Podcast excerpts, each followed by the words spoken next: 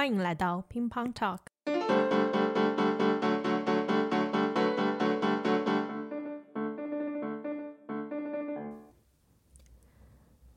大家好，欢迎收听乒乓 Talk，我是慧。在这里，我们与个体对话，用具体经验呈现在德国的跨文化日常。我曾经和一个在德国从事跨文化培训相关工作的德国培训师聊过关于什么是跨文化这个话题。他认为跨文化交流最终总是落脚在个体差异上，个体之间的复杂差异最终会导致我们无法再依据对某个国家、某个文化、某个群体的宏观了解进行日常的具体的沟通。在我看来，作为一个外国学生，我在德国生活学习的每一天都是在跨文化。的确，如他所说，这种在不同文化之间来回穿梭、不断切换的状态，很多、很复杂，也很细枝末节，而且非常的生活化。例如，如何购物，如何坐公车，如何学习，如何看病等等，这些都是跟我们息息相关的内容，也都是乒乓 Talk 所关注的话题。今天我们请到安来做客乒乓 Talk，她曾经在柏林留学，现在和丈夫共同经营一家牙科诊所。通过和她的对话，我想。把我们在德国生病看病的整个过程进行动作分解，同时也可以听一听一家德国诊所的观点和经历。阿来你好，你好，会很高兴来这边做嘉宾乒乓 talk。可以大致介绍一下你们现在的工作范围吗？好的，我们诊所就是全科诊所。德国牙医诊所一般分两大类。就我们诊所包括一般的检查、补牙、牙周治疗，然后拔牙、做牙冠、假牙、种牙，就所有的项目都包括。就除了一个正畸，德国一般就分正畸的牙医诊所和普通的牙医诊所。比如说小孩子或者是成人也可以，他需要做正畸牙齿矫正。这方面的嗯项目的话，就需要从你的家庭牙科医生那边开一个转诊单，然后去那边治疗。如何从名字上区别这家牙医诊所是家庭牙医还是可以正畸的那种？就是我们就是 c h a r t s Praxis。那如果是嗯正畸牙医诊所的话，就是 Kiefer Orthoped，但是不是很多的，因为这属于非常非常 special fachlich，就特别的专业分化的，他只做。正畸项目，他经常会给我们来信的，说我们共同的病人他第几个第几个牙齿取坏了，我们建议他这两天就过来来你们这边尽快来补牙。然后每次他也会很客气，感谢你们转诊给我们这这个病人。我想先问一问阿来，你在诊所接触过中国同学吗？你是说在我们诊所吗？对，有啊，每天几乎每天都有中国同学过来，应该是在二零二一年。二零二一年的十月，快冬天了，我才在学生群里发过信息，说我们这边有点偏，但是呢，因为我可以说中文，如果同学觉得有语言上的担心或干嘛，都可以过来。自从那以后，人来的就很多很多，所以我非常感谢这些同学对我们诊所的信赖和支持。一来一回，有时候就两个小时、两三小时就浪费了，如果做错的话。可能对于这些同学来说，去看病的时候，心里知道这个诊所有一个会讲中文的工作人员，肯定会安心很多。对，因为有的同学他德文一个也不会，就再来这边，比如说进修一年，他是用英文上课的，他就很害怕，觉得可能会讲不清楚。其实紧张，我觉得每个人多少都有。你如果在国内看病看医生，有的人就有情紧张的情绪。德国人都有很多非常害怕牙医的，一走进诊所就浑身发抖。所以，我们诊所平时接待好多 Angst Patienten，我们会在我们的那个我们的那个履历卡上专门标写出来，这个病人是有害怕情绪的，要非常的温柔小心。比如说，他不能看到血，或有的人你不能帮他去牙结石，他一看到那个牙结石去的那个钻头，他也会浑身发抖。就是来你们诊所看病的中国同学，你有没有遇到过有些同学，就是他其实牙齿的问题已经拖了很久了，没有及时进行治疗，可能就是因为在国外觉得不方便，不知道该怎么办。大多数开始来的就是问题很严重，一检查的话，可能有七八个都是牙齿都是蛀掉了。牙周炎也很严重，中国学生过来最主要的就是牙周保护了不好，好多学生都是，比如说也不喜欢用牙线，不用牙线的话，你时间长了，牙缝之间的垃圾就会引起发炎，发炎了以后嵌在那个牙周上面，那就是细菌到牙周里面，就形成牙周炎。平时刷牙出血就是一个症状，好多来的中国学生都有非常严重的牙周问题，所以我们都要建议先专业洗牙。如果洗牙以后看再测量一下牙周袋，如果觉得问题还是很严重，那就要亚洲治疗。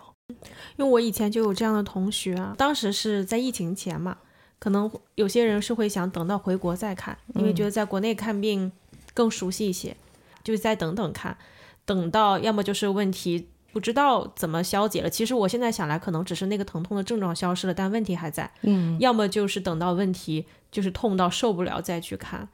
像这种造成的情绪紧张或者担忧是完全不必要的。其实德国的医疗系统它是鼓励你就每年来定期检查。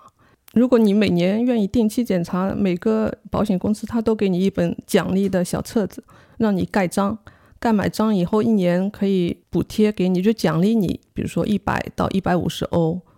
可以是现金的奖励，也可以是其他任何形式代金券，或者是让你免费洗牙。所以说，这个就是在观念上完全的不同。可能中国学生就觉得，我不想给医生找麻烦，这个保险公司我不去用，对他比较好。其实不是的。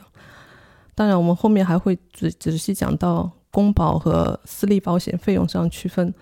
这边我就先简单的提一下，在微信发给我的内容里面问一大堆都是关于费用的，比如说他牙齿痛要拔牙，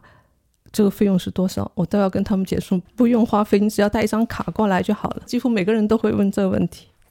这个也很符合我第一次在德国看病的时候的经历。我来德国之前，确实有人跟我讲，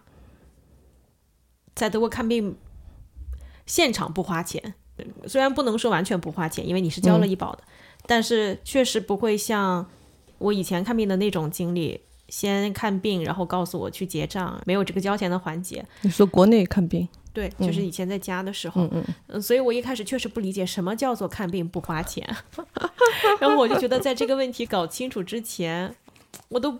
没有准备好去看病，嗯，所以去看病的时候，当时确实是第一次在德国看医生，最担心的问题就是到底在哪个环节交钱。公立保险就是提供这个方便性，你只要是公立保险，你就带一张卡，其他没有什么，除非是有些附加费用，那医生也会事先跟你说的，就特别的检查不进公费医保的，所以你需要自己付多少多少钱，这也是。因为我在德国生活稍微有一些年头了，所以我现在尝试总结一下我理解的德国的就医系统。如果不对的话，请你纠正我。首先，每个人都要有一个家庭医生，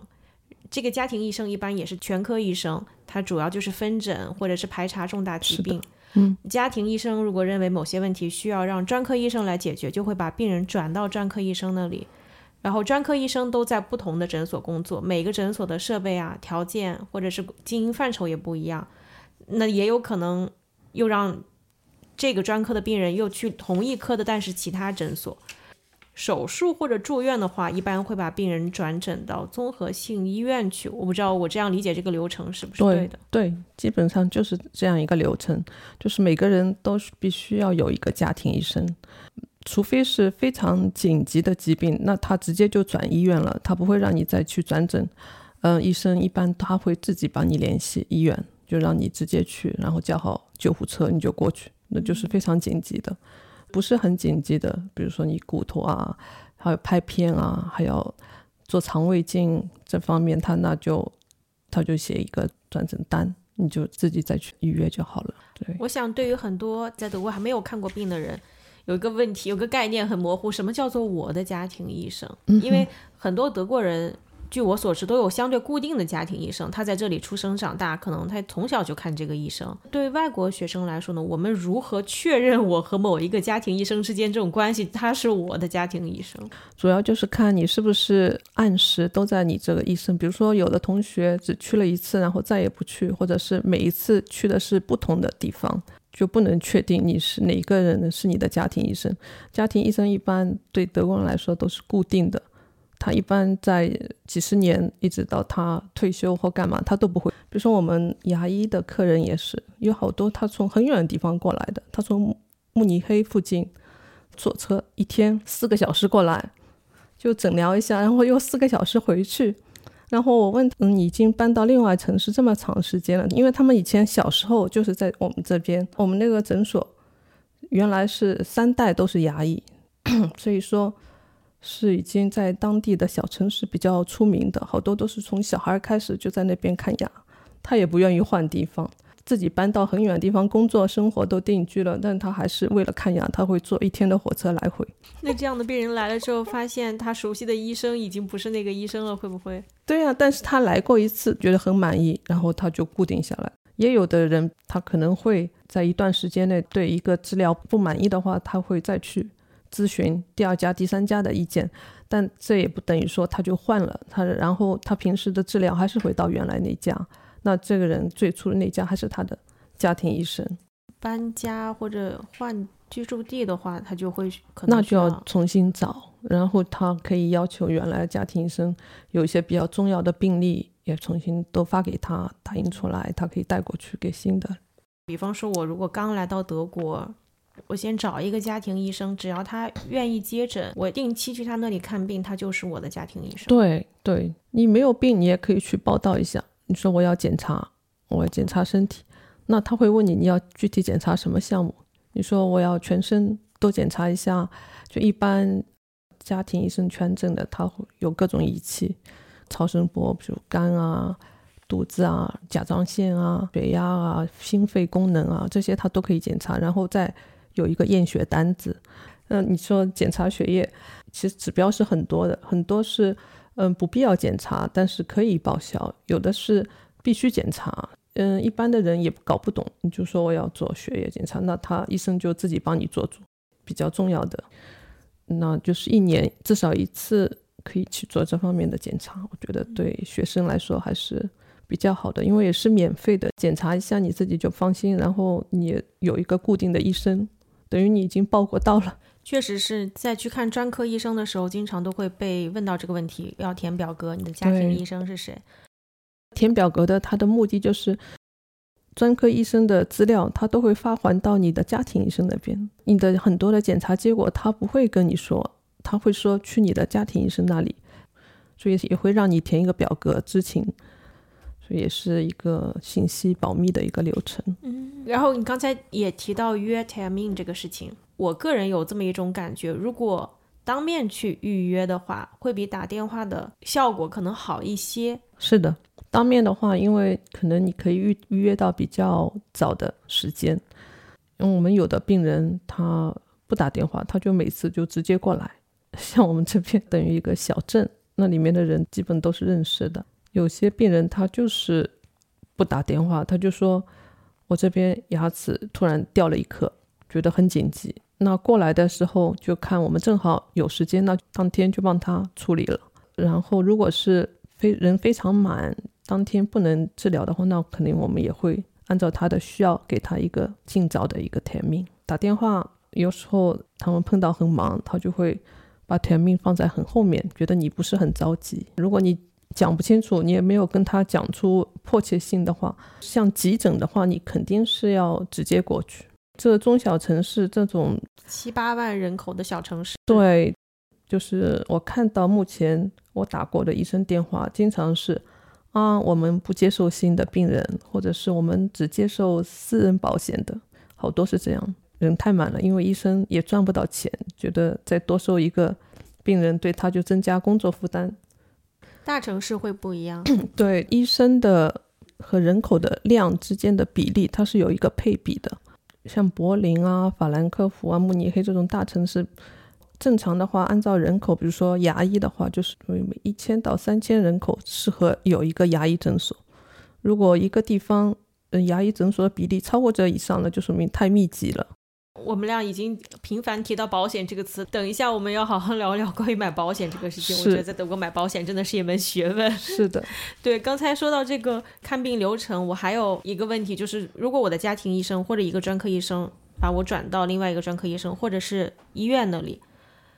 我应该自己去打电话联系被转诊之后的那个诊所，问他我什么时候可以过去，对吗？正常是这样子的，但是也有的医生就非常好的帮你直接预约，因为医生和医生之间预约和我们自己打电话又不一样。对我有个同学现在遇到就是这个问题，专科医生建议他去某一个大学的综合医院做什么治疗，因为那里才有那个设备，他总是找不到人或者就是约不到时间去。嗯，我就想说这个转诊好像没太大意义，只是给你一个信息，告诉你哪里可以做这个治疗。如果是我的话，我就会去找这个专科医生，跟他说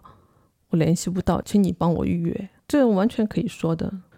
因为他应该帮你负责啊。这既然是他推荐。那一般都是他比较熟悉的。还有一个同学问过一个问题，关于他自己觉得他想做一个更细致的检查，肠胃镜啊，拍个 X 光等等，但是家庭医生或者接诊的这个医生觉得没有必要，因为他还很年轻，然后看起来一切都好。病人有没有权利要求做特定的检查，尤其是医生觉得没有必要的？病人有权利，那医生会问你，你为什么要做这个检查？你必须得说出你不舒服的症状，因为肠胃镜检查。在德国，一般年轻人他是不报销的，他有一个很详细的一个年龄表，保险公司他会列出来一个表格。就像女性的话，几岁以上可以拍 X 光片，在这之前你也可以拍，那他需要自费。那如果你还年纪很很轻，那你要和医生说，你觉得你最近有什么生活习惯上的症状非常不放心，需要转诊去做检查，那医生肯定是。给你开转诊单，但你没有任何症状，你是可以帮这个病人做，然后这部分的费用他不会返还给这个医生。那他做了这个病病人仪器设备时间人力都花上去，最后这笔费用得不到保险公司的返款。你要跟他事先说，这个费用我全部是作为自己付费，那可以没问题。终于说到这个关键的问题，保险报销。我刚来德国的时候，之所以犹豫了很久才去看病，也是因为我一直都没能理解所谓的德国看病不要钱到底是什么意思。我只知道我交了医保，但是我一直卡在报销这个词上。我当时不知道我到底怎么报销，我去找谁拿什么凭证，去哪里领钱，确实没有想到报销这一步像你刚才形容的这么隐形。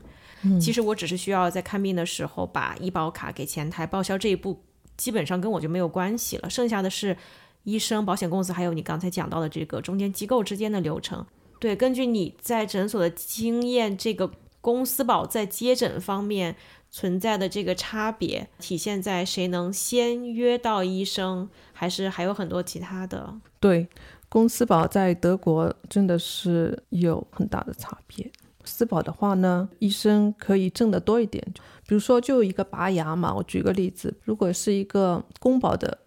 拔一颗牙，我们挣到大概就十几块钱，而且呃，牙医这一块就近三十年来，保险治疗的费用它都没有涨价过。你看每年你要通货膨胀，你工资也在涨，和三十年前费用肯定是不一样。医生还要助理，还要浪费电水，还要这仪器设备都很贵的。如果私保的话，它就比较人性化。同样一个拔牙，它会按照你拔牙的时间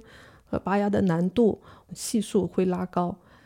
那同样一个拔牙，比如说这边是十七欧，私人保险的客人过来的话，你可能可以翻倍到五十欧。你只要写出理由，这个牙齿的位置特别难，离神经很近，有很多的风险。对一个诊所来说，他他的收入是不一样的。这也是好多的医生，就是我可以想象，他们不愿意接受公立病人，因为他们实在赚不到钱。那如果是这样的话，我很难想象医生为什么还会愿意接受公保病人，他是有指标吗？但问题是，如果你没有这么多私人保险客人的话，那你诊所就不能营业下去，必须要有一定的公保数量。虽然是钱挣的很少，但是可以周转。那一个诊所如果公保私保各一半的话，就比较好的。我身边有一些同学买了私人保险啊，比方说，如果有些同学开始读博士。就不再是标准意义上的学生了，嗯，然后又没有工作的话，他就需要自己自费保险。公保如果自费又会很贵，私保的价格有高有低不一样。我感觉价格不一样的私保其实服务质量也会不一样，有些私保价格很低，甚至比公保要便宜很多，在报销的时候就会体现出来，这个困难程度也很大。对对对，其实私保里面的差别也是。非常悬殊的，你要看具体的保单的内容。便宜的可能等你生病真的有问题找他，他说这个我们都不负责，这不负责。我是建议你开始要看清里面保单的内容。我觉得看合同这个事情，可能对很多学生来说都是一个问题。比方说，即便我大部分情况下能看懂绝大多数德语，但是合同上的法律用语对我还是很复杂。但是其实它最中心的内容不会超过一页的。像牙齿保险，好多同学都非常聪明，我还是从他们身上了解到有一个牙齿保险没有等候期，就是一个附加保险，你只要保对了，嗯，什么项目它都报销。我们说到这个附加险啊，我不知道你们当时办来德国读书的手续。跟我当时来以及现在来的学生会不会不一样？我当时一四年第一次来德国，一定要办的只有这个医保。后来我在德国生活时间稍长一点，我才了解到，比方说第三方保险也是在德国非常有必要，然后几乎每个人都会有的。嗯，还有你刚才提到的这一系列医保之外的附加保险，其他的附加险也有，比如说是住院的，就是这种保险是专门用于，嗯，你住院的话，你需要享受。嗯，专家治疗单人房间，还是你希望普通房间和其他人混住，然后是普通的医生帮你治疗，一个是比如说主治医生、教授级的帮你治疗，这也是也属于附加险一类的。如果你是公立保险的话，那有的人是私人保险，就是百分之一百全私人保险，那费用是很大的，一般到了四五十岁，那个私人保险的保费可能都要到两三千欧一个月。从这时候，你再想退到公立保险也是不可能的。所以要退的话，要趁早，有一个年龄限制的。超过这年龄，那个公立保险就不再接受你回来了，你就已经是死保了，你就一直保下去。据我所知，在德国，如果想买公立保险的话，是学生的时候理所应当；如果不是学生了的话，如果你有工作，雇主帮你交，大部分也是公保。嗯，但是如果比方说，我有些同学就开始读博之后没有工作，他们就换成私立保险，想再换回公立保险就不可能了，除非你找到工作，雇主又给你买。这时候我觉得可以，你不去换成私立的，哪怕你毕业了有一段时间你还没有工作，这这一过渡时间你可以作为 five v 的一个，还在那个你原来的公立保险保下去，自己出保费，但至少这样的话，你还是有这个公立保险这一张卡。公立保险如果要作为自愿投保的人继续续费下去的话，那个费用其实相当于比较贵的私立保险了。有些同学换成私保是因为想选择很便宜的那种私保，但就像我们刚才说的，便宜的保险 只有在你健康的时候才有用。是，对，给你治疗的范围很有限。嗯，不过这个牙齿附加险其实不贵的，据我了解。对，而且是以后会成为一种趋势。以前我刚来德国也没有，从来没有听说这。我觉得最近的十几年开始，或者是以前我没有接触到这一块。德国人有牙齿保险的，有的人是一直有，就很早买了几十年也不用，他自己也不知道那些保单上写什么内容。我每次都要问他们，呃，你把保单带过来让我看一眼。你去问十个德国人，他们都交了一辈子的保险，根本就不知道 里面是什么内容，所以他们也是一头雾。买保险，我每次要问他，你把下次把保单带来，我帮你看一下。看了啊，这个保百分之七十，这保百分之八十，然后他们才知道。但是牙齿保险对中国学生来说是非常重要的。举一个，比如说装牙冠吧，好多学生他们在国内就已经做过根管治疗了，就这个牙齿已经死掉了。神经也拔掉了，治疗以后呢，牙齿又坏了。德国我们这边原来做过根管的，重新再打开来，然后就把它补起来。那这个牙齿其实已经不是太结实了。那医生一般都会建议这个牙齿要装一个牙冠，把这个牙齿保护起来。如果是一个公立保险的，比如说这个装个牙冠是一千欧，然后你的任何的公立保险它付了两百。多欧，那最后你自己要承担七百五十欧的费用，所以对一般学生来说，我觉得是比较巨大的数目。那如果这时候你有一个附加保险，百分之一百就报销了，它一年第一年，比如说一千五百欧的上限，那至少可以做两颗牙。像这种保险就是年龄越小越好。对，所以刚才我们提到这个附加险。我真的好惭愧啊！我也没有买牙齿附加险，我今天回去就研究一下。但是你觉得你的牙齿都 OK 的，而且现在还 OK。就其实其实是要问到一个关键问题，你会在德国长期居留的话，那我建议你是值得去买。这是我自己的一个想法，我有这种感觉，我觉得德国的医疗系统真的对人的健康观念和就医观念都有很大的改变和影响。然后我觉得在国内少去医院是最好的，嗯嗯，能不去就不去。嗯，当然这跟国内医院医医疗资源紧张也是有关系的，很多时候你去了也不一定能解决问题，还要排很久的队啊之类的。可能对一些中国同学来讲，这也是一个原因。嗯，养成这么一个心态上的惯性，就是不想看病，没事儿别去看病，能不去看就不去看，就算自己不舒服，也尽可能等到不舒服到一个临界点再去看。然后相反的，在德国，我感觉我身边的。德国人，大家对去看医生这个事情，就把它当做日常生活的一个部分。是的，比方说你刚刚说的，如果我要去看熟悉的医生，我会计划几个小时的火车，嗯，专门去看医生。嗯，我的同学、我以前的同事等等，大家如果有约到医生看病的，嗯，预约。风雨无阻的要去，然后这种情况你要请假的话，领导绝对不会说不的，因为约医生的这个更紧急、更重要，而且你个人能改变的空间也不大嘛，尽量听医生的。我觉得这个观念上有很大的差别，可能就是因为刚才我们讲到这个复杂的，但是又精细的专门的系统，对我觉得导致的。是的，德国人看病这个意识还是很强的。有的人一个牙齿说，我今天吃饭不小心缺了一个角，马上。很着急，就拼了命也要，最好今天立马就给他填名预约。很多中国同学诟病德国或者是类似这种医疗系统的一点，也是等待时间太长。我的经历是这样子的：等待时间长，这个就像我们一开始提到的，如果你的问题不是很紧急，你又是打电话约的，也是新病人，对方可能自然而然就觉得你优先级不高。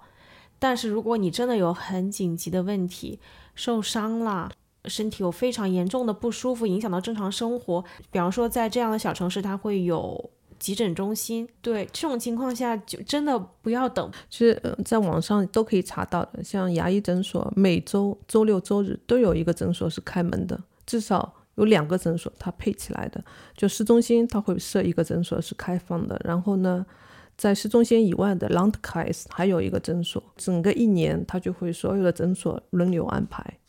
国内的话，你就去医院，医院是一直开放的。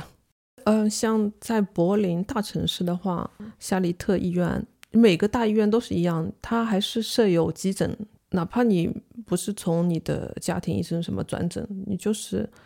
哪里痛啊、不舒服啊，或者心脏一下子很不舒服，就直接过去。对，像如果有些城市，比方柏林，就有很多这样的资源，或者是巴伐利亚的一些大学，如果有设了医学专业的话。医疗资源就会更丰富一些，是综合性的医院里面往往会有一些更是的精细的设备或者团队，是这是差别比较大的。对，然后呢，我们一开始也提到过这个话题啊，很多中国学生就是因为这个原因去你在的诊所，因为他们在那里可以有人提供给他们中文的支持和解释。从医生的角度或者从诊所的角度，会期待病人多大程度上能听懂。疾病术语呢？就母语者去看病的时候，他就一定能说清楚自己的问题是什么？不是的，像我先生他说德文特别快，而且都是专业术语。我每次都提醒他，我说你应该说人家听得懂的话。就他对德国人也夸夸夸说一通术语，德国人就说你是牙医，你说应该怎样就怎样。就其实他说一大堆术语，没人听得懂的，哪怕是德国人他也听不懂。你中国人你再说牙医术语，那平时我在的话，我都跟他们重新翻译一遍，就是用最简单的语言，就他们听得懂，就很方便。就来我们诊所，都是很快就可以给你一个预约时间。这个主要是因为资源还是足够的。对，因为我们没有排得很满，不像有的诊所，比如说你八点的预约，他同时预约四五个病人，都是这个时间等在那边。我们没有，我们八点就是一个病人，如果他不来，反而我们很生气，因为好几次中国学生就是这样，要预约跟他拔牙，我们预约预留了一到两个小时，两个小时之内我们都没有再预约其他病人，他会临时十分钟前他发一个微信。啊，我今天不能来了，我有事情。那这些事情你可以提早几天通知我们都没问题。那像这样临时的话，我们不可能这个两小时马上去找到替代的客人，等于对我们诊所来说就是一个损失。助理在那边也没事情干。我觉得还是一个习惯的问题，就看病预约这个流程本来就很陌生，再加上如果有些同学觉得是通过微信，嗯，跟你比较熟悉，嗯，约或者是取消都很简单，对想起来说一声就好了。对但其实对于诊所来说，两个小时空白就等于两个小时都只是往外花钱，的没有入账。像如果是一个大的项目，治疗手术，那我们就比较专门预留好多时间。像有的诊所，他就会很严格，他会写账单给你的。嗯，我们诊所，呃，你如果预定了时间，你不过来的话，这个费用会多少，我们会让你付支付。所以这个经验也可以平移到其他的诊所上。如果我们约了看医生的时间，尽量准时去；如果实在去不了，尽量早点通知。对，还有一个另外，其实针对同一个规则，但是另外一个角度的例子，有一些诊所会提供这种急诊的时间段，嗯我给一个时间窗口，那个窗口是可以直接上门来看的。嗯但是这只是针对有紧急问题的人。我知道有一些我身边的同学就会把这个时间窗口看作是那个时间，你可以随便去看，不需要预约，但是忽略了这个时间是专门提供给那些问题很严重的人去看的。嗯，所以有些人去了之后会被拒绝接诊啊，或者是医生会很介意，嗯你不是急诊病人，但是你用这个时间窗口对来解决你平常的问题。那个时间窗口如果他写的是 acute，就是只有非常严重的问题的人才会那个时间去。关于看病这个话题，我想我们之后还会有很多机会，也和不同领域的工作人员、有不同具体问题的同学展开讨论。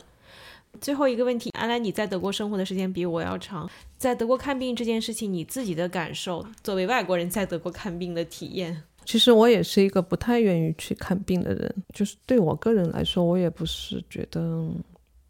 像检查牙齿啊，我以前也是，如果我没有认识我先生的话，我肯定也是不是每年都去牙科医生那里报道。因为我们在大学认识，然后他又是读牙医的，然后他正好毕业的时候需要有一定数量的病人治疗，达到一定数量才可以毕业。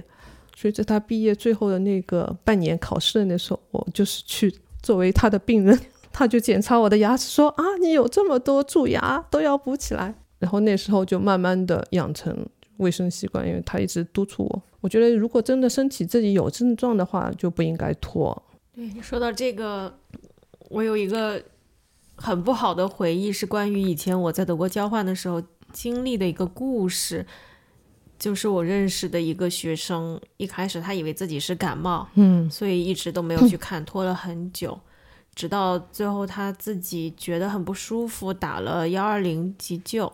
他给急救人员开了门之后倒下，就再也没有醒来。后来发现是肺结核，因为他去世之后，当地的医院和卫生部门有联系我们这些学生，问有没有跟他有过接触，有过的话都要去做一个筛查。我们才知道原来是因为这个原因去世的。但确实，肺结核在现在根本就不是致命的疾病，这个我觉得是一个比较极端的例子。这非常可惜的。当然，我们都理解大家要克服很多心理障碍，对语言上又不对，还有就是牙齿的话，其实牙齿真的不能拖的。其实牙齿真的是需要一直去护理。小毛小病的时候，很容易就就治完了，治好了。你这个洞不去补，最后痛到牙根了，牙神经烂掉了，这个牙齿就废掉了。牙齿废掉，再也长不出来。牙齿的保健这个意识，中国学生这一块还是比较薄弱的。哪怕是这些学生，他们都是来了一次两次，问题解决了就再也不回来。这些人都还是在的，其实还没有回去。比方说，今天关于牙齿，我们学到了很多，在德国应该以什么样的频率，大概是什么样的流程去关注牙齿的问题。对，希望我们以后也有其他的机会能了解其他科室，因为我想看病这个问题，不管在哪里，对于每个人来说都非常重要。对，非常感谢安来今天跟我们分享了你的观点和经历，真的提供了非常多有用的知识，对我来讲也是有很多我没有想到过的细节。对，以后我们有机会还可以再聊。对对对对，如果有听众朋友有更具体的问题，我没有经历过的，我没有听说过的，也可以通过邮箱方式联系我对们。而且呢，这也是我在德国第一次和 诊所的工作人员促膝长谈，聊一聊我们这些外国患者的困扰。非常荣幸。嗯，跨文化看病，对，跨文化看病专题。对，好的，非常感谢你接受我们的邀请。谢谢慧，这一期就到这里，大家好的，听众朋友们再见，拜拜。感谢大家收听这一期乒乓 Talk，更多节目会发布在 Apple Podcast 和 Spotify 等平台。制作完成后，我们会将德语单集的翻译发布在巴伐利亚对华高教中心官方网站上，网址是 bychina 点 de。如果你有感兴趣的主题，想要分享的跨文化故事，或者想在我们节目里听到的嘉宾，欢迎大家通过邮箱 podcast at bychina 点 de 联系我们。祝大家生活愉快！